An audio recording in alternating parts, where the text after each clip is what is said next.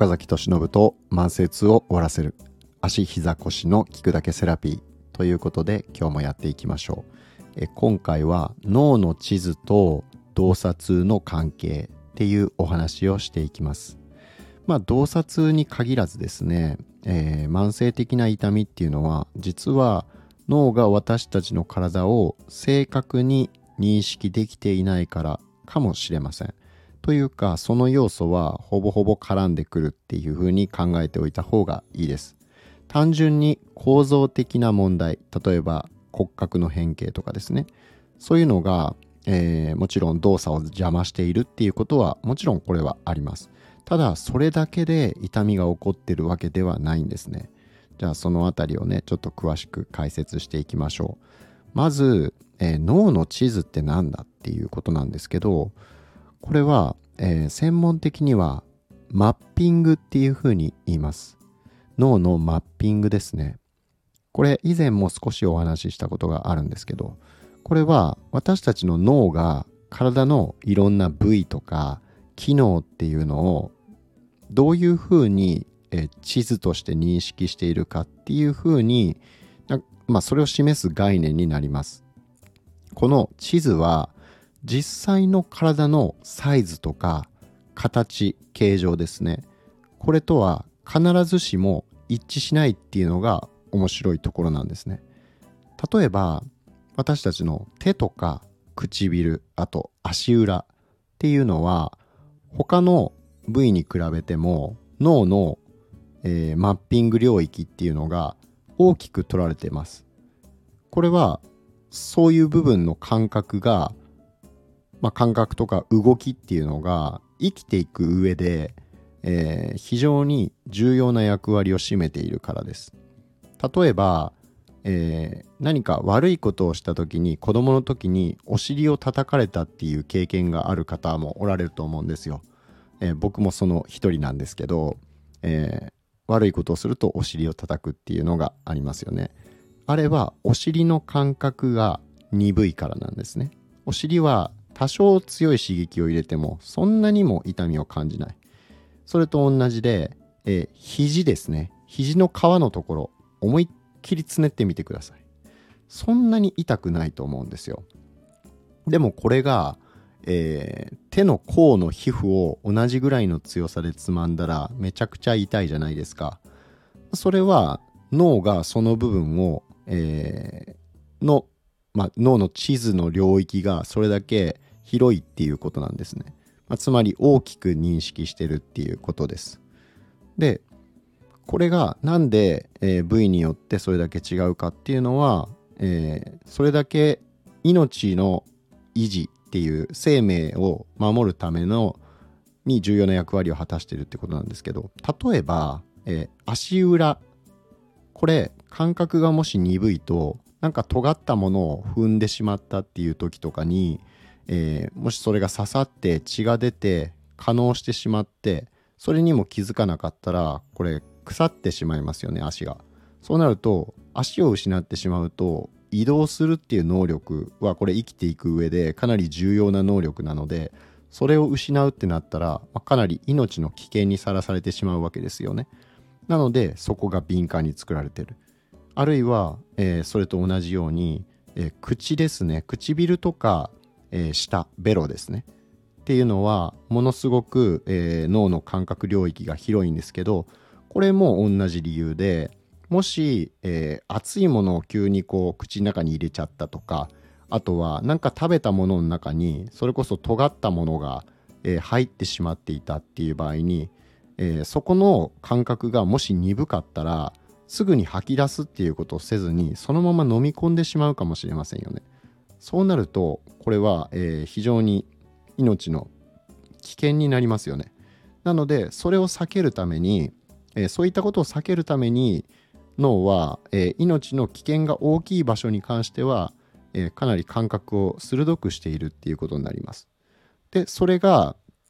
え脳の地図っていうことなんですけどこの、え脳の地図は体性感覚野っていう脳の領域に存在してます。全然覚える必要はないです。この体性感覚野は、まあ、私たちがこの外からの感覚刺激を受け取って、まあ、例えば風が吹いてるなとか、まあ、さっきのその足裏の感覚ですよね。なんか尖ったもの踏んだかもっていうような感覚だとかそういうものを、えー、受け取ってそれを処理する解釈するそういう場所として、えー、体制感覚やっていうのが機能してます。でこの領域はその私たちの体の、まあ、いろんな部分からの情報を受け取る専用の領域っていうのを持ってます。でなのでその特定の部位が刺激されたらそれに対応する体制感覚やの領域が活性化するんですね。これもっと分かりやすく、まあ、実際の例を使って、えー、この概念を理解しようと思った時にあのシンプルです。ピアノのプロの奏者をちょっと考えてみてほしいんですけど、まあ、彼らはその日常的にもう手をすごい複雑な動きを高速でやって、まあ、鍛えてるわけですね。そうするとその結果その手とか指を表現する脳の領域っていうのはそういったことをやってない人に比べたら大きくなる。そしてさらに、えー、詳細になるってことが、えー、研究で分かっています。なので、えーまあ、つまりそういうことで特定の部位を、えー、たくさん動かしたりだとか刺激を与えてあげることで、えー、その部分はどんどん、えー、細かい動きだったりとかをとか、まあ、そのちょっとした違いを感じ取ることができるようになるっていうことなんですね。でそれはいろんなスポーツ選手がの動作が、えー、かなり細かい動作を高速でやったりできるようになっていくっていうのもそういうことになります。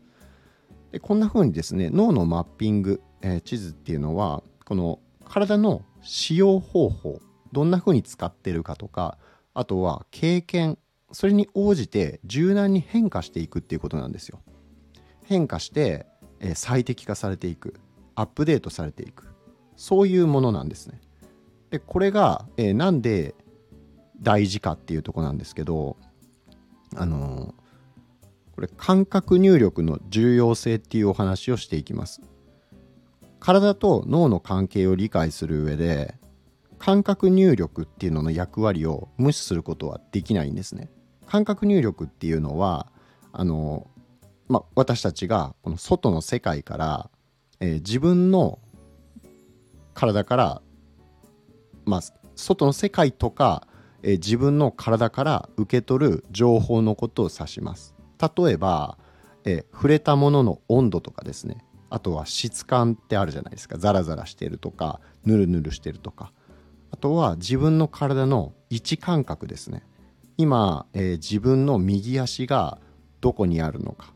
どっちの足にどれぐらい体重が乗ってるのか重心があるのかそういうことだったりあとは、えー、外部からのその光とか音とかですね。そういう情報も全部含まれます。でこういう、えー、感覚ですね。これはま固有受容核とか外受容核とか内受容核っていうその3つの感覚器官感覚があるんですけども感覚の場所ですね。感覚入力を伝えるものがあるんですけど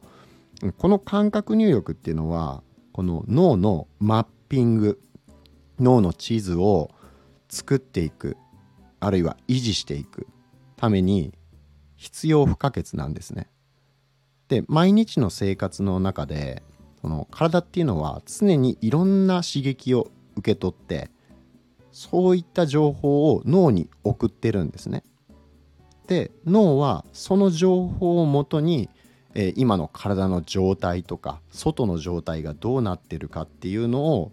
えー、判断してでその上で必要な反応とか動きっていうのを決めてるんですね。神経の働きには、えー、大きく分けて3つあります。この3つしかないです。1つは入力インプットですね。で次が解釈あるいは処理とも言えますね。で次に出力アウトプットですね。つまりどういう情報まあ情報をまず入れます。情報が入ります。それをもとに脳が今どういう状態なのかっていうのを、えー、処理してその情報に基づいてどういうアクションどういう行動をするかっていうのを、えー、決めてじゃあ筋肉に、指令を出したりするわけですね。今こういう状態だからこの状態でバランスを維持するためにはどこにどれくらいの筋肉をあ力を入れなきゃいけないかそういったことを瞬時に判断して、えー、筋肉に指令を送るということをやっているわけです。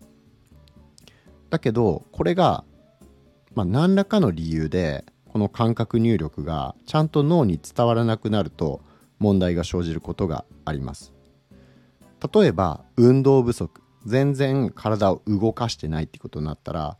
そこの関節とか筋肉っていうのは感覚入力が、えー、どんどん鈍くなっていくんですね。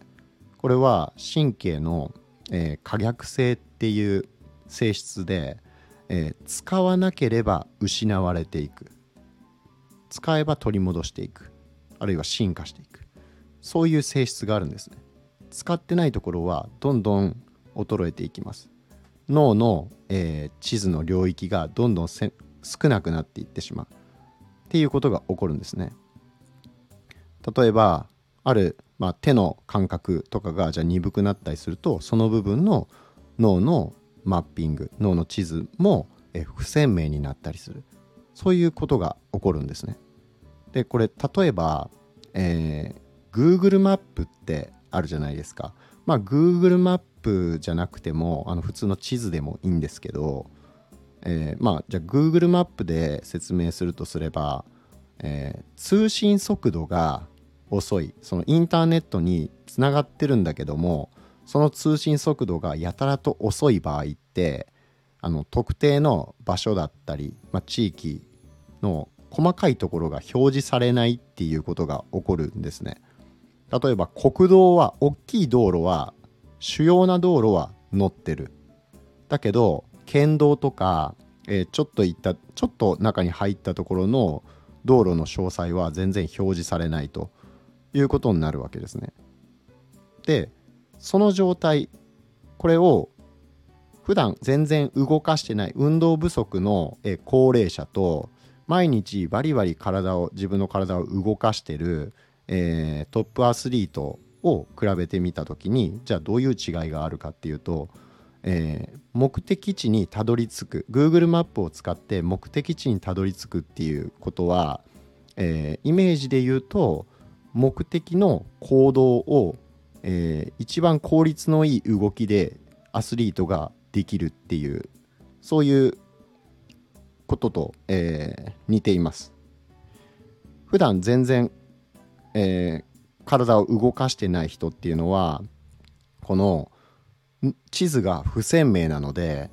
じゃあ目的地に行きたいです。あそこに車で行きたいですって思ってもその地図が全然わかんない。一回も行ったことがないようなところで地図がないとそこに行くためにはすごく時間がかかったりしますよね。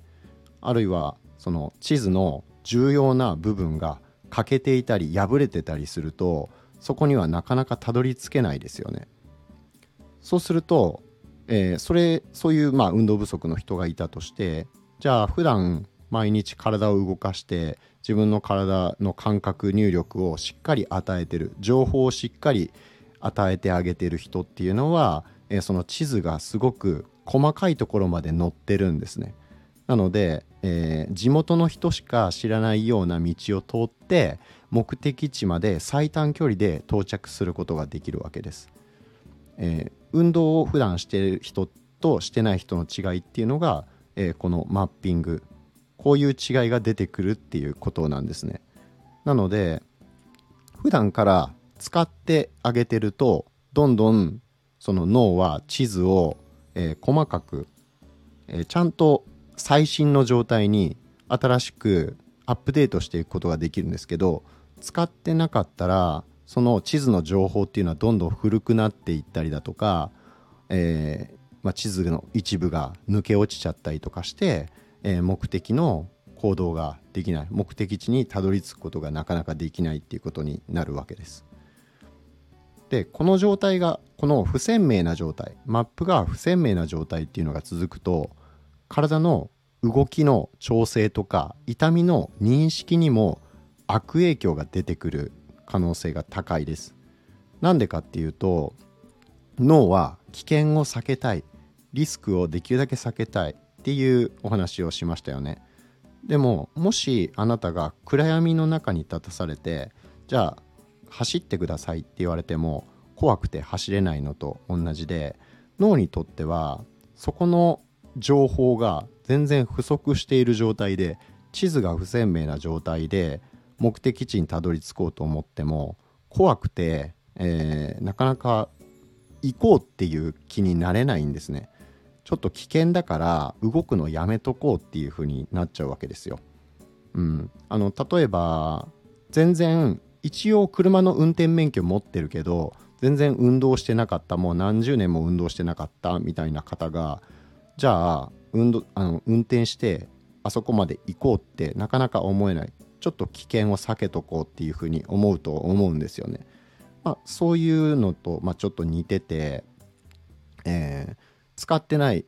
ところっていうのはどんどんそうやって退化していく機能が落ちていくので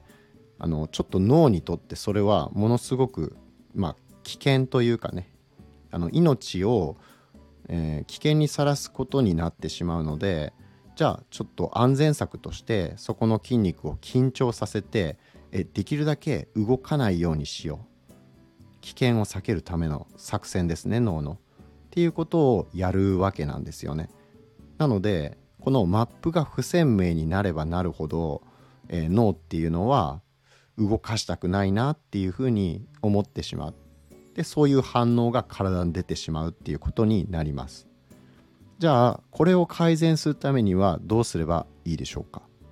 それは、えー、適切な感覚の刺激を与えてあげるっていうことですね。感覚刺激を与えてあげる。入力が不足しているわけだから、えー、入力を増やしてあげる。しかも間違った入力間違った情報を送ってあげるんじゃなくて、えー、適切な情報を送ってあげる。っていうことで、えー、脳は情報を、えたくさん受け取ることができてえー、今の現在地自分が今どういう状態にあるのかっていうのを正しく認識することができるようになります。そうすると、えー、痛みを起こす理由がなくなりますよね。だって怖くなくなりますもんね。ちゃんと地図があったらあ目的地までこの道を通っていけば最短で行けるんだっていうことが分かってくると、えー、そんなガチガチにね緊張する必要がなくなってくるわけです。じゃあ実際それどうやっていけばいいんだっていうことなんですけどこれは結論としては、えー、運動療法っていうことになってきます。慢性痛とかあとは運動障害ですね。動かすと痛い。だから思うように動けないっていうのは、まあ、私たちのその生活の質っていうのはかなり下げてしまうじゃないですか、まあ、大きい問題ですよね。でこれは、まあ、先ほど言ったこの感覚入力が不足している。動かしてない。えー、そういったこととかによってその脳のマッピングが不鮮明になってる大事なところが抜け落ちちゃってるっていうことが、えー、関与しているっていうのはこれもいろんな研究で、えー、指摘されているところです。で慢性痛の中でも特にその特定の原因がわからない痛みっていうのは脳のマッピングの歪みとかその感覚入力の乱れっていうのも原因として考えられるんですね。具体的に言うとこの、えー、手だったら手とかの脳のマッピングが不鮮明になったらあのこの正常な刺激そんな痛みを感じるような刺激じゃなくても痛みとして脳が、えー、解釈してしまうっていうあの、まあ、危険とみなして、えー、痛みの信号を送ってしまうっていうことがあるんですよね。なので、えー、すごい過敏になったりして本来は痛くないはずなのに痛いっていうふうに感じてしまうみたいなことも、えー、起こったりします。でじゃあこういった問題を解決するにはどうすればいいかそれが運動療法の役割っていうことになります。えー、適切な運動療法をやることで、まあ、体からのその正確な感覚入力っていうのをもう一回脳にしっかりと送ってあげるそうすることで脳のマッピングを修正して最適化していくってことができるんですね。でやればやるほど継続すればするほど運動療法、えー、痛みの認識っていうのがどんどん正常になっていきます要は本来痛くないような刺激でも痛いって感じてしまう、まあ、これ痛みの域地が下がるって専門的には言うんですけど痛みを感じやすい状態っていうのも改善されていきます。それは脳のマッピングが、えー、鮮明になることでそういったことが起こってきます。あとは運動機能ももちろん改善していきます。それは、えー、さっき言ったように不鮮明だと動かすのが怖いっていう状態が解消されていくからですね。で、えー、この運動障害っていうのももちろん、えー、あのまあいろんな運動療法っていうのがあるわけなんですけどこの正確な動作を繰り返していくっていうことが大事になってくるんですね。その構造的に、えー、それが正常な動きだっていうのを、えー、認識して自分で感じながら動かしていくっていうのが必要になってくるんですけど、えー、これはなかなか自分では難しいです。だけどそういったことを、えー、まあ、専門家プロと一緒にやっていくことで、えー、動きの制御とか調整能力っていうのを取り戻すことができるんですね。でまあ、なので結論としてはその運動療法っていうのは脳の健康とか機能を維持するあるいは改善していく向上していくっていうのにかなり重要な役割を、えー、担っている。そういう、まあ、便利なツールっていうことになります。で体のいろんな障害とか症状に対しても本当に大きい効果を発揮します。じゃあ運動療法取り入れる時のこれ注意点っていうのをお伝えしておきます。運動療法っていうのはすごくそういう脳のマッピングを改善して、えー、洞察だったりとか慢性的な痛み運動障害そういうものを、えー、改善していくのには必要不可欠なんですけどこれが逆効果に働いてしまうこともあります。それは適切な強度と頻度これを、えー、守ってないこれが間違ってるっていう場合ですね。やりすぎたら反対に痛みを引き起こすことがあります。で不足してもこれはこれで効果がなかなか出ないっていうことになるんですね、えー、やっても全然効果が出ないっていう場合は、えー、これが考えられますあとは正しいフォームを確認するっていうことですね。あの運動療法の効果を得るためには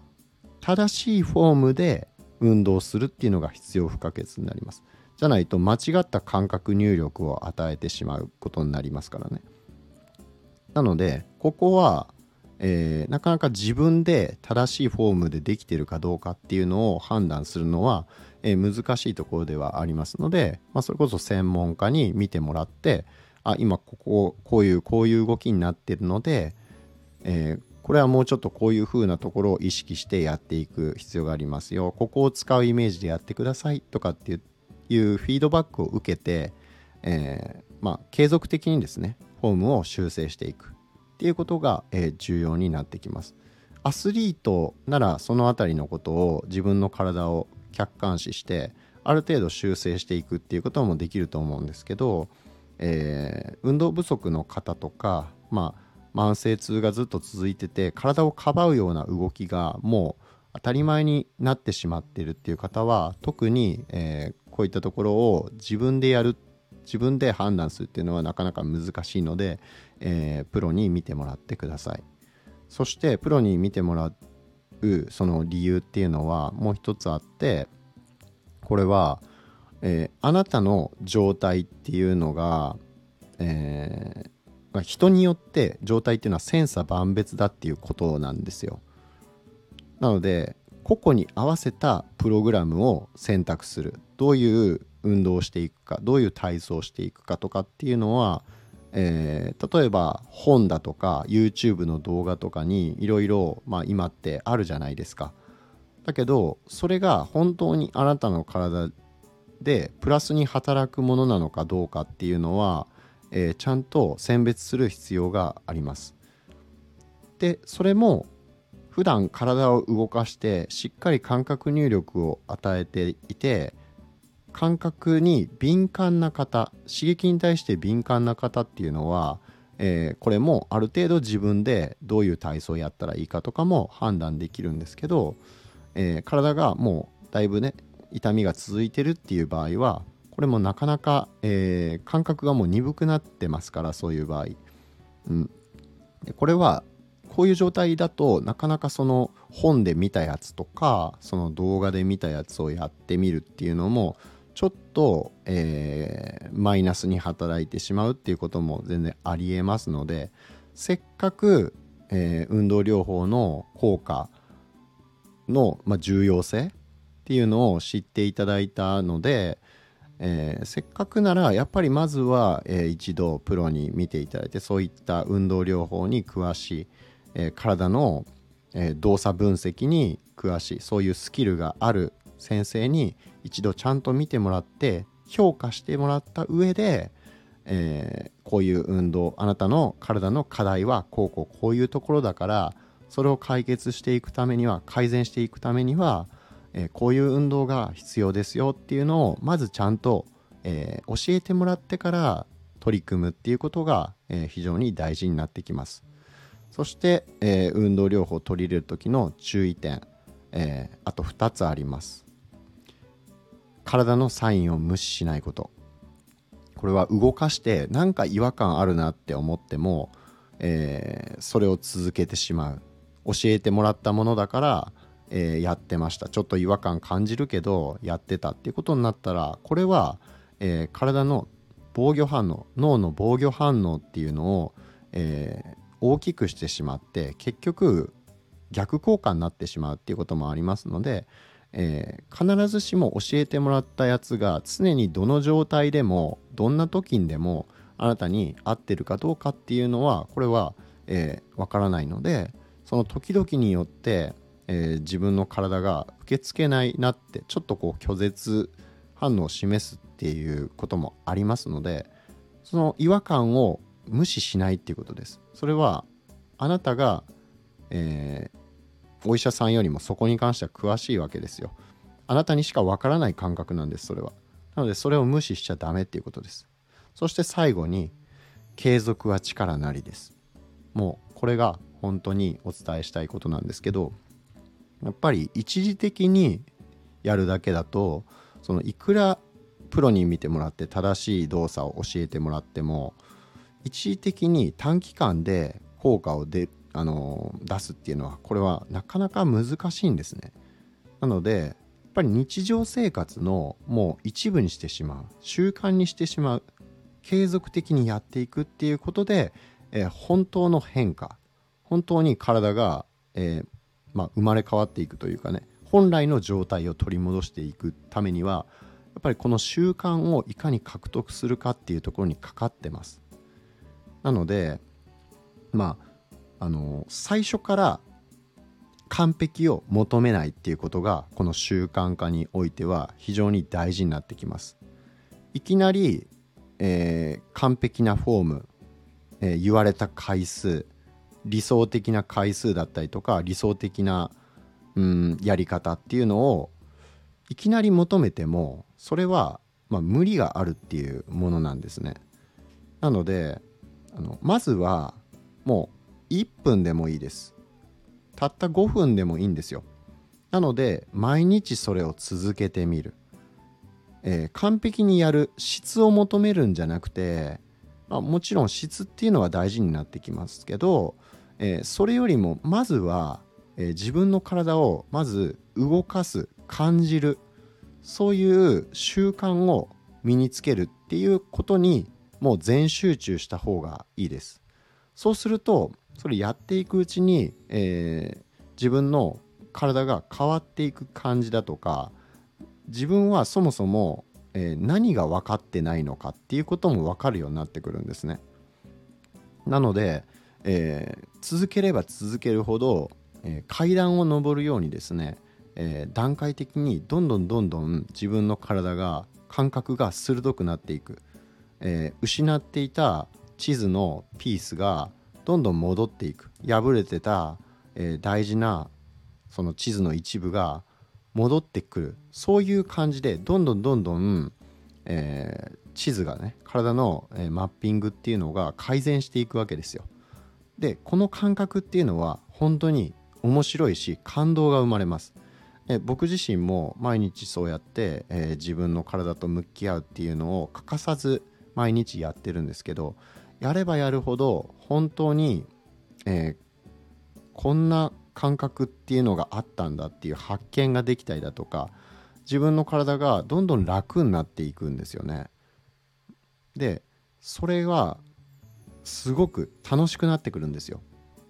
なんですけどこの楽しいっていう感覚にたどり着くまではもう正直面倒くさいとかやめたくなるっていうのはもう最初の方はそれはもう起こるのが普通なんですよね。なのでそれをもう想定した上で少しずつ体を変えていくその短期決戦でやろうとしないことっていうのが大事なんですよね。なのでもうまず最初に完璧を求めないでください。まずは習慣自体を獲得するっていうところに集中する質っていうのは後からついてきますやっていくことでその専門家の方のフィードバックを受けて、えー、もうちょっと今こういうところがもう少しなのでこれもうちょっと意識してやってみてください。分かりました。じゃあそれをちょっと、えー、普段の日常生活で意識してやっていますっていうことでほんの短い間でもいいから短い時間でもいいから毎日やるっていうことをやっていくと、えー、今度は自分の変化が実感できてだんだん楽しくなってて、えー、もう5分だけやろうって思ってたのがいつの間にか自分の体の感覚を感じることに集中してたら15分経ってた20分経ってたっていう風なことがだんだん増えてきたりするんですね。それは自然な反応として出てくるものなので最初から絶対に15分やらなきゃダメだとか20分やらなきゃダメだとかそんな風に考える必要は本当にないです。まずは毎日続けるっていうところを、えー、その習慣を獲得するそれだけでもう大成功なんです。なので、えー、今回この、まマッピングを改善していく自分の地図を取り戻していくっていうことをしていくことで、えー、あなたの動かす時の痛みだったりとか、えー、関節の痛み、え、そういったものを改善していくことが、えできますので、え運動療法ね。しっかり取り組んでいただけたらなと。そしてこの取り戻していく感覚どんどん体が良くなっていく感覚っていうのを楽しみながら、えー、生涯にわたって、えー、自分の体を大切にして、えー、毎日の生活を楽しんでいただけたらなと思います。そのお役に立てたらいいなと思って僕もこうやって音声配信してますので、えー、今後も有益な情報を発信していきますので、えー、一緒に楽しい人生、えー、充実した人生っていうのを、え実現してあの失ってしまった方も、えそれをもう一回取り戻して、えいきましょう。ということで今回の放送は以上で終わります。